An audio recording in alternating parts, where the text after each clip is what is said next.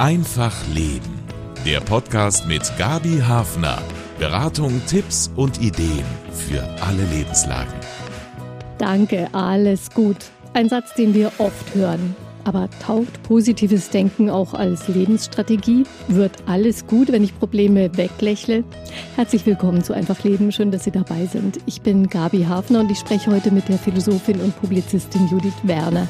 Sie ist oft richtig sauer über die Erwartung, man brauche nur zu lächeln. Das könne in jeder Lebenslage weiterbringen, auch wenn man zum Beispiel gerade eine Chemo durchmacht, so wie sie es hinter sich hat. Was sagt die Wissenschaft zum positiven Denken und was wären Alternativen? Damit hat Judith Werner sich beschäftigt und berichtet gleich davon. Hallo, Frau Werner, willkommen bei Einfach Leben. Hallo, danke für die Einladung. Was ist Ihr Lieblingsbeispiel für eine Positivität, die den Bogen überspannt? Das ist ein Satz äh, von einem gewissen Christian Lindner. Damals, als er den gesagt hat, war er noch Schüler, ein 18-Jähriger, der in einem Fernsehinterview gesagt hat, dass er eigentlich für die Schule gar keine Zeit hat, weil er sein Business schon gründen und voranbringen muss. Und er hat gesagt, Probleme sind nur dornige Chancen. Und das finde ich ist ein wunderbares Beispiel für eine Positivität, die deutlich über das vernünftige Maß hinausgeht. Denn was heißt so eine Aussage denn? Sie heißt, äh, es gibt eigentlich gar keine wirklichen Probleme im Leben. Es gibt Dinge, die sind Chancen und dann gibt es eben noch Dinge, die sind dornige Chancen. Es wird also alles so geframed, also in einen begrifflichen Rahmen gesetzt, dass am Ende etwas Positives herauskommen muss. Aber was machen wir denn dann mit den negativen Dingen im Leben? Was machen wir denn dann mit dem Scheitern und den Krisen und den existenziellen Brüchen, die wir erleben? Wir müssen dann in all dem was Positives sehen und das hat dann eigentlich eine sehr gefährliche Kehrseite, denn das heißt ja ein Umkehrschluss, wenn in meinem Leben etwas nicht gut läuft wenn ich an irgendwas gescheitert bin. Dann bin ich immer selber schuld, weil dann habe ich ja die dornige Chance einfach nur nicht ergriffen. Mm, also da hilft mir dann nicht nur keiner oder es unterstützt, fängt mich keiner auf, sondern ich bin dann auch noch selber schuld, weil ich es einfach nicht hingekriegt habe, irgendwie. Genau. Die, die Dornen als nicht spitzig zu empfinden oder so, wenn ich da dran hängen geblieben bin. Sie haben zusammen mit Franz Himsel auch ein Buch zum Thema geschrieben. Danke nicht gut heißt es. Das heißt, Sie sehen in dem Zwang zum positiven Denken mehr als eine lästige Zeiterscheinung, vor allem in den sozialen Medien. Was finden Sie so problematisch dran? Ja, auf den ersten Blick klingt sowas ja erstmal ganz gut. Ne? Man sagt, man denkt positiv, man blickt hoffnungsvoll und zuversichtlich in die Zukunft und lässt sich nicht gleich von allem abbringen. Dagegen ist ja auch gar nichts zu sagen. Wenn ich zum Beispiel einer Freundin von einem Problem berichte und sage, ich weiß nicht, wie das lösen soll, und sie sagt mir dann, ja, glaub an dich und dann, dann wird es schon, dann ist daran per se erstmal nichts falsch. Je nach Situation kann es aber dann doch eigentlich auf den Empfänger eine negative Wirkung haben. Man kann sich fragen, wenn als Antwort kommt, ja, glaub an dich, dann wird das schon, nimmt mich das Gegenüber eigentlich ernst? Ja, man fühlt sich nicht so wirklich äh, adressiert mit dem, was man eigentlich selber zum Ausdruck bringen wollte. Ja, ist die ist die Tragweite dessen, was ich gesagt habe, äh, wirklich erkannt und ähm, solche Aussagen ignorieren auch einfach, dass nicht alles in unserem Leben von uns selbst abhängig ist. Wir können vieles beeinflussen, aber sehr, sehr vieles, sogar mehr, können wir nicht beeinflussen. Und dann zu sagen, es hängt nur von dir ab und nur von deinem Glauben, das ist ein wahnsinniges Gewicht und eine wahnsinnige Last, die eigentlich auf jeder Entscheidung plötzlich liegt, weil ja eigentlich ich selbst für alles verantwortlich bin. Und ich glaube, dass das ein gesellschaftliches System aufbaut, das den Einzelnen komplett überfordert. Und Sie haben recht, in den sozialen Medien ist diese Idee von Mindset und an sich selber glauben und all das sehr, sehr dominant. Es gibt inzwischen zwar die Richtung oder Bewegung, dass auch über vor allem zum Beispiel psychische Probleme geredet wird. Der äh, Comedian Kurt Krömer hat da für viele vielleicht auch eine schweigende Wand durchbrochen, indem er sich zu seiner Depression bekannt hat und über seine Therapie auch gesprochen hat. Und das ist eigentlich, ähm, würde ich sagen, ja, was Gutes, dass nicht mehr alles schön gefärbt werden muss und dass solche Probleme auch in der Öffentlichkeit besprochen werden. Aber wenn man sich anschaut, was das jetzt bedeutet, ja, es ist möglich, über psychische Probleme zu sprechen und dafür vielleicht auch nicht mehr stigmatisiert zu werden. Aber die werden dann auch relativ schnell weggewischt. Okay, man hat ein Problem, man hat eine Depression, das lässt man dann behandeln und dann ist es wieder gut. Und dann zieht man wieder etwas für sich daraus, man schaut, wie sein Leben positiv weitergestaltet wird. Und auch hier entsteht sehr schnell der Druck zu sagen, ja, vielleicht ging es dir mal schlecht, vielleicht hattest du mal einen Burnout, aber daraus musst du dann eigentlich schon mit einer ganz neuen Idee für dein Leben wieder herausgehen. Es muss also auch wieder eine Erfolgsgeschichte sein. Mhm. Und das da ist, äh, glaube ich, mhm. eben nicht, dass man dann als wirkliche, ja, Erkenntnis der Dinge. Ja, und was der Lebensrealität immer entspricht. Aber da müssen wir uns, mhm. glaube ich, in allen Medien so ein bisschen an die eigene Nase fassen. Man möchte natürlich gerne sozusagen das Licht am Ende des Tunnels aufzeigen oder zeigen, es kann besser werden oder es kann wieder gut werden und man, man wählt dann solche Geschichten, mhm. die einen guten Ausgang haben oder wo eben so ein Neuanfang geschafft wurde, weil man einfach Mut machen möchte damit. Aber klar, äh, zu sagen, das kann lange dauern und du kannst vielleicht fünfmal auf die Nase fallen und vielleicht stehst du auch nicht mehr auf, das klingt einfach auch nicht so, ja, so mutmachend und nicht so sexy vielleicht auch.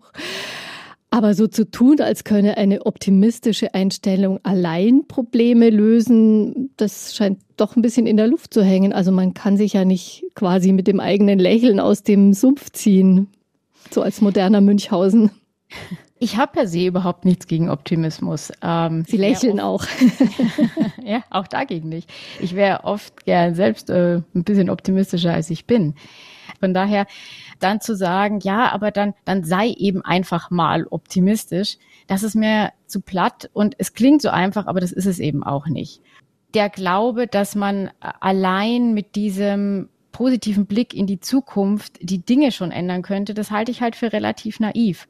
Und deshalb war der Ausgangspunkt für dieses Buch eine Frage, die wir jetzt mal bewusst zugespitzt haben, nämlich kann ich klug sein und optimistisch? Also kann ich mir anschauen, was in der Welt passiert, die Dinge, die wir jeden Tag im Fernsehen sehen, die schrecklichen Dinge, die passieren, kann ich meine persönlichen Krisen angucken und kann ich bei all dem wirklich sagen, ja, aber ich bleibe trotzdem optimistisch. Ist mhm. nicht ist es nicht eine naive und, und vielleicht auch sogar realitätsverleugnende Einstellung? Ja, genau, denn man muss ja dann eigentlich vieles immer ausblenden oder man müsste immer so einen Lösungsansatz im Kopf haben. Das wird man auch nicht schaffen. Ja, eine wirklich spannende Frage. Kann man optimistisch sein, ohne jetzt platt und, und naiv äh, optimistisch zu sein? Sie haben das ja auch in einem Abschnitt Ihres Lebens ziemlich intensiv erlebt wo sie nicht auf der Sonnenseite gestanden haben, die Schattenseiten einfach ausblenden und eben das Positive sehen. Wie haben Sie so eine Forderung oder so eine Vorstellung empfunden während Ihrer Krebserkrankung? Wirklich als Angriff. Also das kann ich schon sagen. Also man bekommt so eine Diagnose aus dem Nichts und es ist ein Riesenschock natürlich erstmal. Ich glaube für jeden Menschen. Wenn man es als noch relativ junger Mensch, ich war damals 37, bekommt, dann rechnet man damit so gar nicht. Ich glaube, man rechnet mit sowas nie. Dementsprechend, ja, zieht einem sowas erstmal den Boden unter den Füßen weg. Ich kann auch total verstehen, wenn Menschen dann nicht wissen, was sie dazu sagen sollen.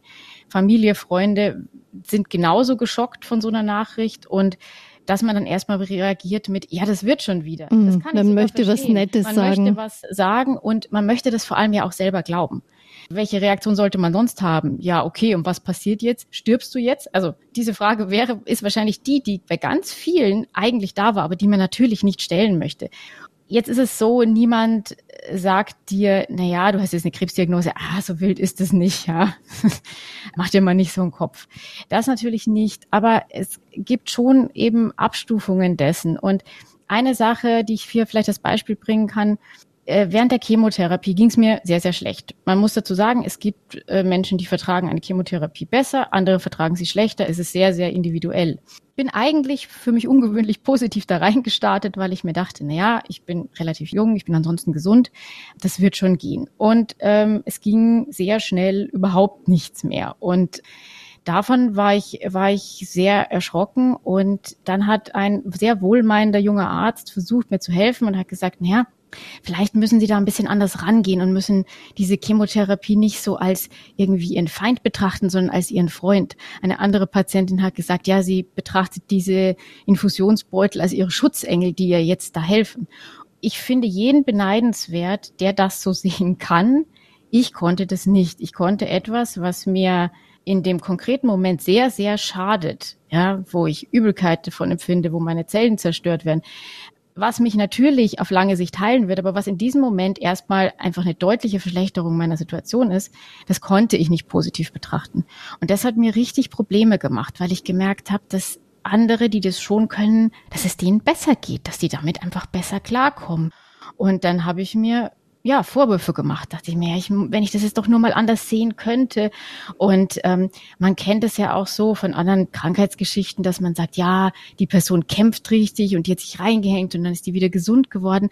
Also es gibt schon so ein bisschen diesen Aufruf auch an den Erkrankten, ja, jetzt du musst kämpfen. alle Kräfte und mhm. du musst kämpfen. Das war sogar das, was meine Gynäkologin mir bei der Diagnose gesagt hat, sie müssen jetzt kämpfen. Das und haben sie ja, aber vielleicht in denen es ihnen halt übel war und sie sich ja. mit ihrer Wut gegen diese Chemo gesträubt haben, das ist ja auch das Kämpfen und ja. was da wirklich in den Körperzellen passiert, hat wahrscheinlich nichts damit zu tun, was sich im Kopf abspielt. Genau, und das ist aber eine Erkenntnis, die ich erstmal haben musste. Und äh, mhm. äh, das hat mir ein Therapeut, der mich in der Zeit psychoonkologisch betreut hat, gesagt. Und das hat mir wahnsinnig geholfen. Der hat sich ein paar Studien rausgesucht, weil er schon wusste, dass er mich mit Studien eher überzeugen kann. Da ist die Wissenschaftlerin in mir einfach da. Und in denen konnte belegt werden, dass der Erfolg von der Krebsbehandlung mit dem, ja, ich sage jetzt neudeutsch mal Mindset oder mit der Einstellung nichts zu tun hat. Es gibt keinen Beleg dafür, dass eine Chemotherapie besser wirkt, wenn man an sie glaubt und äh, wie die andere Patientin vom Schutzengel spricht oder wenn man es ganz, ganz schrecklich findet, so wie ich. Und das hat mich wahnsinnig erleichtert. Als er das gesagt hatte, habe ich mir gedacht, okay, es hängt jetzt nicht von mir ab. Ich muss das jetzt aushalten. Ich muss da jetzt irgendwie durch aber ich muss nichts machen. Ich muss mir nicht auch noch einreden, dass das jetzt eine gute Zeit ist, denn es ist sie nicht. Ich darf das jetzt ganz, ganz schlimm finden. Und ähm, danach ging es mir tatsächlich besser. Mhm. Also es ist ja auch eine totale Überforderung von jemandem quasi zu erwarten, dass er seine ja seine Grundeinstellung zum Leben, alles was man was man rational weiß äh, und denkt und alle Empfindungen, die da kommen, irgendwie komplett um 180 Grad dreht, nur damit man einen positiven Blick bekommt. Äh, ja. Und, und vielleicht auch für, für andere dann netter ist, wenn man sagt, ja, ich, ich bin positiv und es wird schon, weil man keiner will es dann vielleicht einmal, aber nicht 20 Mal hören, dass es einem schlecht ja. geht. Ich habe auch, ich habe dann auch gefragt, äh, also auch den Therapeuten, ja gut, aber warum sagen das denn dann alle Ärzte, wenn, wenn, wenn das doch gar keine Auswirkungen hat? Und er meinte, na ja, weil man natürlich schon ein angenehmerer Patient ist. Und es geht einem selber in der Zeit natürlich auch besser, mhm. wenn man es positiv sehen kann. Also das ist schon schön. Aber es gibt eben keine Notwendigkeit, das so zu sehen, um diese Therapie zu machen, sondern es geht eben auch anders. Und ähm, das nimmt ein wenig diese Verantwortung von einem an dieser Stelle weg. Und ja, das fand ich ja auch gar nicht äh, real da ist. Mhm. Ja. Und weil wir vorher noch über die sozialen Medien gesprochen haben, es gibt natürlich Menschen, die gehen gerade auch in so eine Therapie mit, wie Sie gesagt haben, ja, mit so einer Wut, mit so einer aufbäumenden Wut und so und äh, diesem, diesem Tumor zeige ich es jetzt mal, ist auch so ein beliebter Satz, hinein. Reden da auch offen drüber. Und per se finde ich das gut, dass ähm, sich Menschen ausdrücken. Also auch ich habe da aus diesen Quellen viel Verständnis und, und Gefühl von Aufgehobensein erfahren, gerade auch während der Pandemie. Aber das Problem ist, dass man dann oft auch sieht, dass diejenigen, die mit so einer Werbe da reingehen, mit Rückschlägen oder im schlimmsten Fall mit einem Scheitern, also wenn die Dinge eben nicht so laufen, wie man sich das erhofft hat, wahnsinnig schlecht umgehen können. Also dass dann so ein richtiger Zusammenbruch später kommt, wenn dieses ganze Kämpfen eben doch nicht in diese Richtung gelaufen ist, die man sich vorgestellt hatte. Und ich muss sagen, dass das Vermeiden von Enttäuschung durchaus auch eine Triebfeder im menschlichen Gefühlsmanagement sein kann. Mhm. Also nicht ähm, nur so eine Seite betrachten und mhm. positiv sehen können. Es gibt ja auch das Extrem, dass manche Leute wirklich schaffen, so eine Krebsdiagnose, ich sage jetzt mal nicht wegzulächeln, aber auf eine Art damit umgehen, dass sie sagen, sie verzichten auf, auf die Behandlung und sie verzichten auf die schulmedizinische Behandlung. Sie gehen da komplett ihren eigenen Weg das muss man ja auch erstmal zu, zu Wege bringen. Ja, wobei ich an der Stelle sagen würde, das würde ich gar nicht mehr als Positivität und selbst nicht mal mehr als toxische Positivität sehen, sondern da geht es dann, glaube ich, schon um eine sehr starke Verdrängung und Verleugnungshaltung. Ich sage mal so, ich respektiere die Entscheidungen von Menschen, nachvollziehen, dass man sich gegen so eine Behandlung äh, entscheidet, kann ich persönlich nicht, aber das muss natürlich jeder letzten Endes für sich selbst wissen. Sie haben den Begriff jetzt gerade genannt, toxische Positivität, also ein richtiger Zwang, eben nur positiv zu sein, gute Stimmung zu verbreiten, glücklich zu sein. Was macht das so toxisch, also vergiftet? Das Wort toxisch wird zurzeit, finde ich, und da bin ich jetzt ganz selbstkritisch, weil wir verwenden das im Buch ja auch, wird auf alles Mögliche angewendet. Und ich glaube, man muss da schon auch vorsichtig sein. Was wir in unserem Buch mit dem Begriff sagen wollen, oder vielmehr, was wir nicht sagen wollen, ist, dass wir glauben, dass jede Person, die sowas äußert, per se als per Mensch toxisch ist oder damit immer automatisch einen äh, negativen, einen schädlichen Einfluss ausüben will. Das glauben wir gar nicht. Wir glauben aber, dass die Wirkung, wie ich sie jetzt auch ja gerade schon beschrieben habe, eine negative sein kann. Und ähm, das ist ja auch was, was die Wissenschaft stützt. Welche Figur macht denn das positive Denken bei wissenschaftlicher Überprüfung? Keine besonders gute. Also tatsächlich ist diese Idee der Positivity, die kommt hauptsächlich aus dem äh, amerikanischen Zusammenhang, doch schon deutlich älter. In den 50ern gab es ein Buch, Die Kraft des positiven Denkens von Norman Vincent Peale. Das hat sich sieben Millionen Mal weltweit verkauft. Also es war ein großer, großer Bestseller. Und das, obwohl da eigentlich nicht wesentlich mehr als so, naja, heute würde man sagen, Sinnsprüche drin stand. Sowas wie, tu alles langsamer und weniger hektisch und ohne Druck also, ne, so dieses einmal entspannt und eben auch ganz oft Glaube an dich, so dieses typische Motivationsmantra. Und ähm, der Psychologe Martin Seligman, also einer der bekanntesten Psychologen der USA, hat sich äh, dieses Denken mal angeschaut, hat verschiedene Studien und Befragungen gemacht und hat gesagt, dass diese Idee von Affirmationen, also dieses immer wieder Aufsagen dieser Mantren, was ja eine sehr, sehr beliebte Technik ist. Solche Sätze wie ich werde jeden Tag und in jeder Hinsicht besser. Man findet da immer wieder die Aufforderung, sich sowas vor dem Spiegel zu sagen. Oder auch sehr gerade bei Frauen äh, in dieser Szene, sage ich mal, beliebt ist, sich vor den Spiegel zu stellen und zu sagen, du bist wunderschön, äh, dein Körper ist wundervoll die Idee, grundsätzlich kann man sagen, sich selbst zu akzeptieren, wunderbar. Aber es geht wirklich um dieses Aufsagen und dadurch dieses immer wieder Aufsagen von Manifestationen oder Affirmationen, dass man damit auch ähm, das eigene Bewusstsein und letzten Endes dann auch die eigenen Umstände ändern könnte.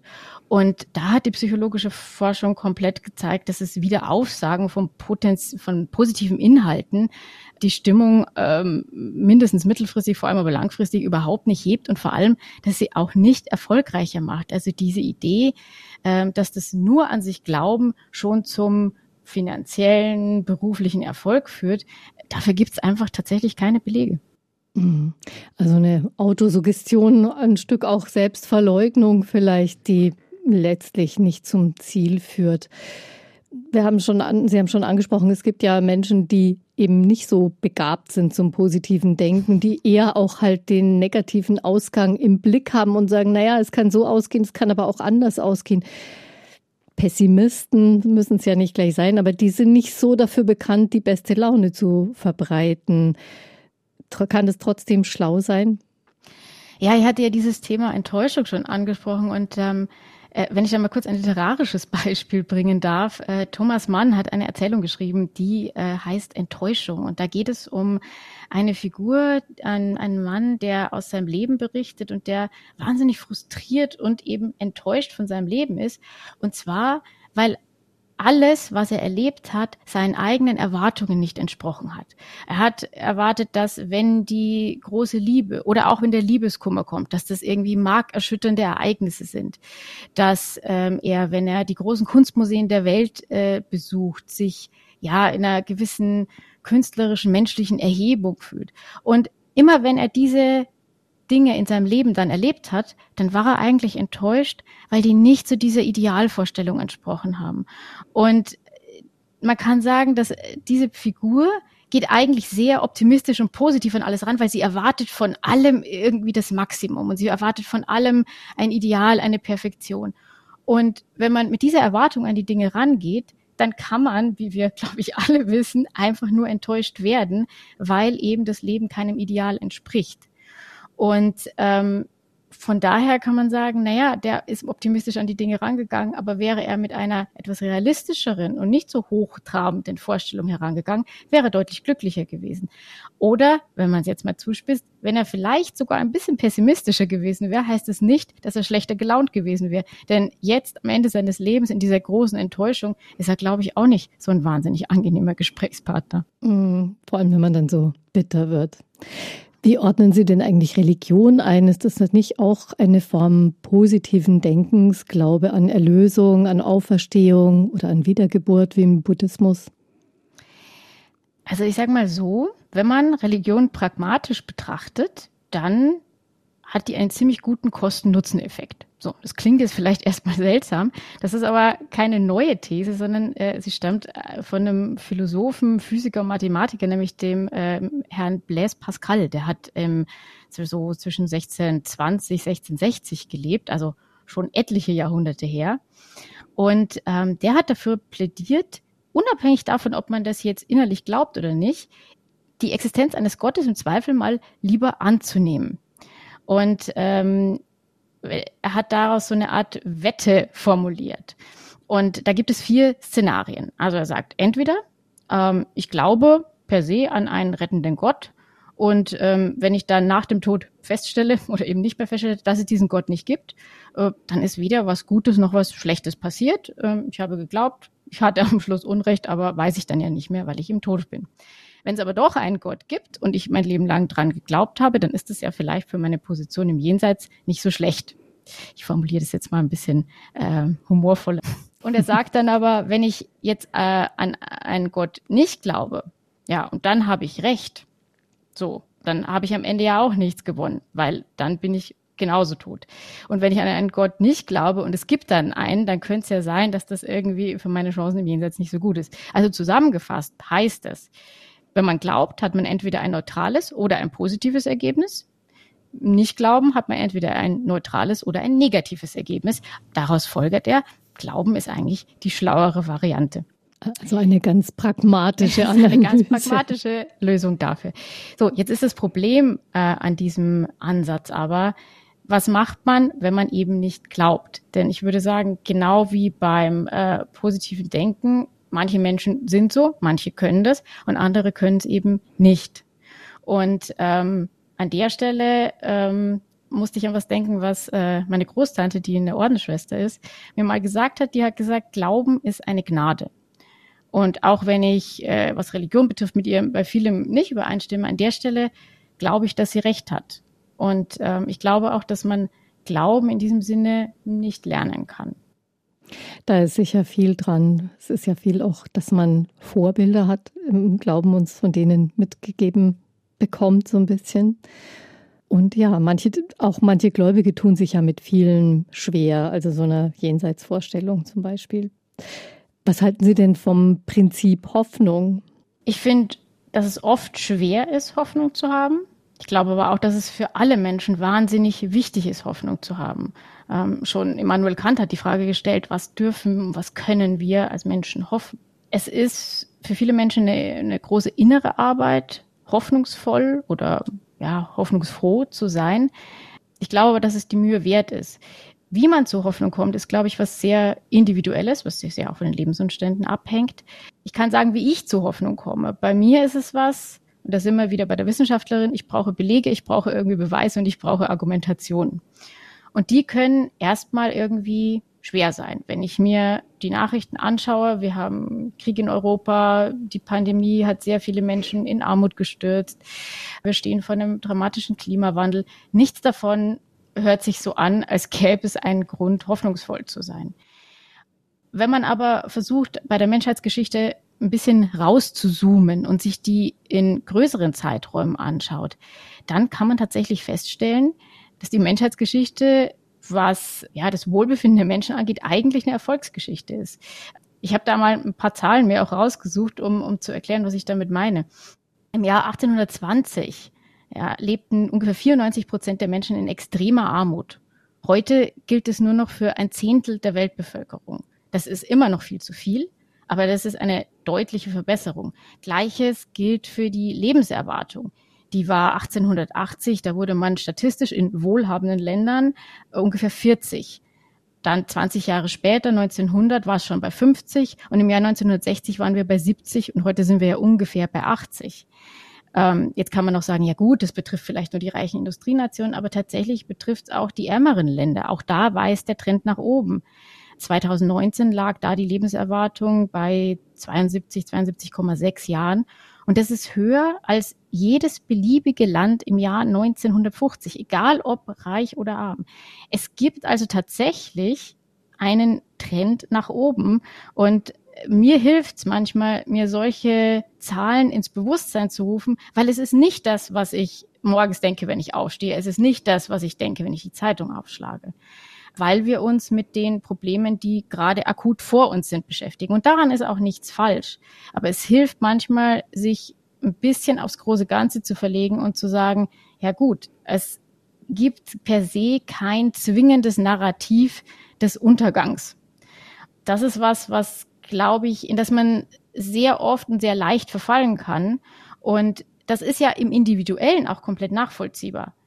Wenn man mir während meiner Krebstherapie gesagt hat, ja gut, aber der Menschheit geht es insgesamt besser, das ist schön, aber was hilft mir das? Das hilft mir in diesem Moment nicht. Aber ich glaube, dass es für ein generelles Gefühl, das schon Grund zur Hoffnung im Großen und Ganzen besteht, dass einem das helfen kann, selbst in der Situation, wo das für einen selber vielleicht nicht gilt. Hm. Also sich bewusst so ein paar Hoffnungsanker zu setzen, an denen man sich festhalten kann. Das können Zahlen sein für jemanden, der sowas hilft, oder es ja. kann der Glaube sein oder etwas eben sehr Individuelles, was welche Haltung haben Sie sich denn inzwischen zu eigen gemacht, jetzt nach Ihren Erfahrungen mit ja, unerwünschten Ereignissen im Leben wie dieser Krebserkrankung und Ihrer Auseinandersetzung mit Positivität? insgesamt habe ich, glaube ich, aus dieser Erfahrung mitgenommen, dass es sich schon lohnt und dass es wichtig ist, auf dieses Thema hinzuweisen und gegebenenfalls auch mal lauter hinzuweisen. Sprich, wenn ich jetzt manchmal irgendwie solche toxisch positiven Aussagen im Internet lese, dann antworte ich da manchmal drauf. Dann sage ich, ja, kann man so sehen, aber vielleicht gibt's dann doch eben diese andere Seite.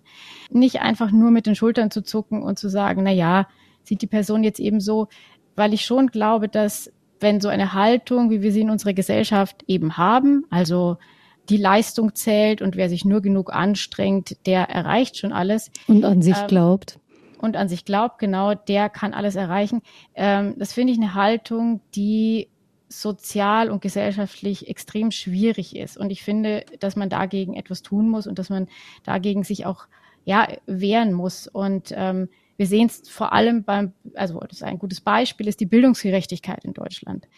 Wir sind bei allen OECD-Studien, die immer wieder gemacht wird, also zwischen Industriestaaten, meistens auf den letzten Plätzen, wenn es um das Thema Bildungsgerechtigkeit geht.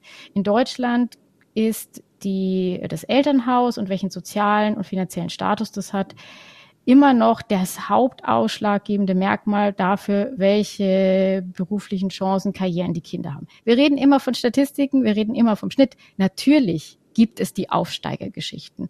Und die gibt es weltweit. Die werden, gerade bei Profisportlern kennt man es ja, das Kind aus der brasilianischen Favela, das keine Chance hatte und dann zum Millionär Fußballer wird. Natürlich gibt es diesen einen. Aber was ist mit all den anderen, mm, den Millionen, sind, die sich auch angestrengt ja, haben? Es sind diese Aufsteigergeschichten, die ganz, ja. die einfach lieber erzählt werden als die Geschichten von Menschen, die wenig Chancen hatten und aus den ja. Chancen dann auch vielleicht wenig nur machen konnten. Ja, und das also, heißt nicht, dass man sich nicht anstrengen soll oder dass man, ähm, weil ich jetzt oft gesagt habe, die Verantwortung wird auf den Einzelnen verschoben. Ich glaube schon, dass der Einzelne Verantwortung dafür hat, wie er oder sie sein Leben gestaltet. Das auf jeden Fall. Aber man darf eben die Rahmenbedingungen nicht vergessen. Und ähm, ja, wenn ich mir anschaue, eben wie zum Beispiel Bildung und Gesellschaft in Deutschland strukturiert ist, dann sieht man, dass manche Menschen von Anfang an weniger Chancen hatten als andere. Und ähm, ich glaube, hier müsste man ansetzen und eben nicht mit toxisch positiven Aussagen wie du musst eben alles als was, eine, was ein Problem ist als dornige Chance betrachten und dann das Beste draus machen äh, ankommen, weil das ignoriert, dass es unterschiedliche Voraussetzungen gibt. Würden Sie sagen, da steckt auch ein politisches Programm dahinter ein Stück weit bei dieser Richtung eben diesen positiven Rahmen immer zu setzen und zu sagen, du kannst es schaffen und denk einfach nur, äh, dass es klappt und dass du es schaffst? Naja, sicherlich. Also das ist, äh, glaube ich, eines der, einer der Grundpfeiler eines kapitalistischen Systems, dass man eben sagt, naja, streng dich an, dann schaffst, dann schaffst du mehr, dann wirst du erfolgreicher, dann hast du mehr Geld. Und man sieht ja jetzt aber so ein bisschen, dass dieses Narrativ auch nicht mehr so ganz verfängt. Wenn wir uns die ganz junge Generation anschauen, dann wird ihr ja von älteren Generationen oft vorgeworfen, ja, sie wären irgendwie nicht mehr so strebsam, sie würden bestimmte Dinge irgendwie gar nicht mehr wollen. Und ähm, ich finde diesen Vorwurf eigentlich ungerecht, weil ich glaube, viele der jüngeren Generationen haben gesehen, was dieses, dieses Mantra von ich glaube an mich und mach immer und hustle immer weiter und noch irgendwie den nächsten Job und den nächsten Job, dass diese Leute oft auch nicht glücklich gemacht hat. Und ähm, das belegen ja auch äh, gerade so Langzeitstudien. Eine, die sehr bekannt ist, ist die Harvard-Glücksstudie, äh, in der wurden über Jahrzehnte Menschen begleitet. Und eine oder die Haupterkenntnis ist eigentlich daraus, dass sobald ein gewisser finanzieller und sozialer Status erreicht ist, also man sich nicht mehr akut Sorgen um Essen und Wohnen und so weiter machen muss, solange so ab dem Zeitpunkt sind es andere Dinge, die fürs Lebensglück und für die Zufriedenheit zuständig sind. Und das sind die sozialen und menschlichen Kontakte, ähm, die man hat. Genau, eine und, ganz wichtige Erkenntnis, die ja. sich verfestigt hat und die wir jetzt alle in der Pandemie auch überprüfen konnten in unserem täglichen Leben. Vielen Dank an Judith Werner, Philosophin und Autorin, die das positive Denken von vielen Seiten beleuchtet hat. Danke Ihnen. Dankeschön. Und zum Thema gibt es auch das Buch von Judith Werner und Franz Himsel. Es heißt Danke, nicht gut für reflektierte Gelassenheit statt toxischer Positivität. Einen Link zum Buch finden Sie in den Infos zur Folge. Ich bin Gabi Hafner, sage danke für Ihr Interesse und ich freue mich, wenn Sie einfach Leben abonnieren. Bis bald. Das war Einfach Leben, ein Podcast vom katholischen Medienhaus St. Michaelsbund, produziert vom MKR.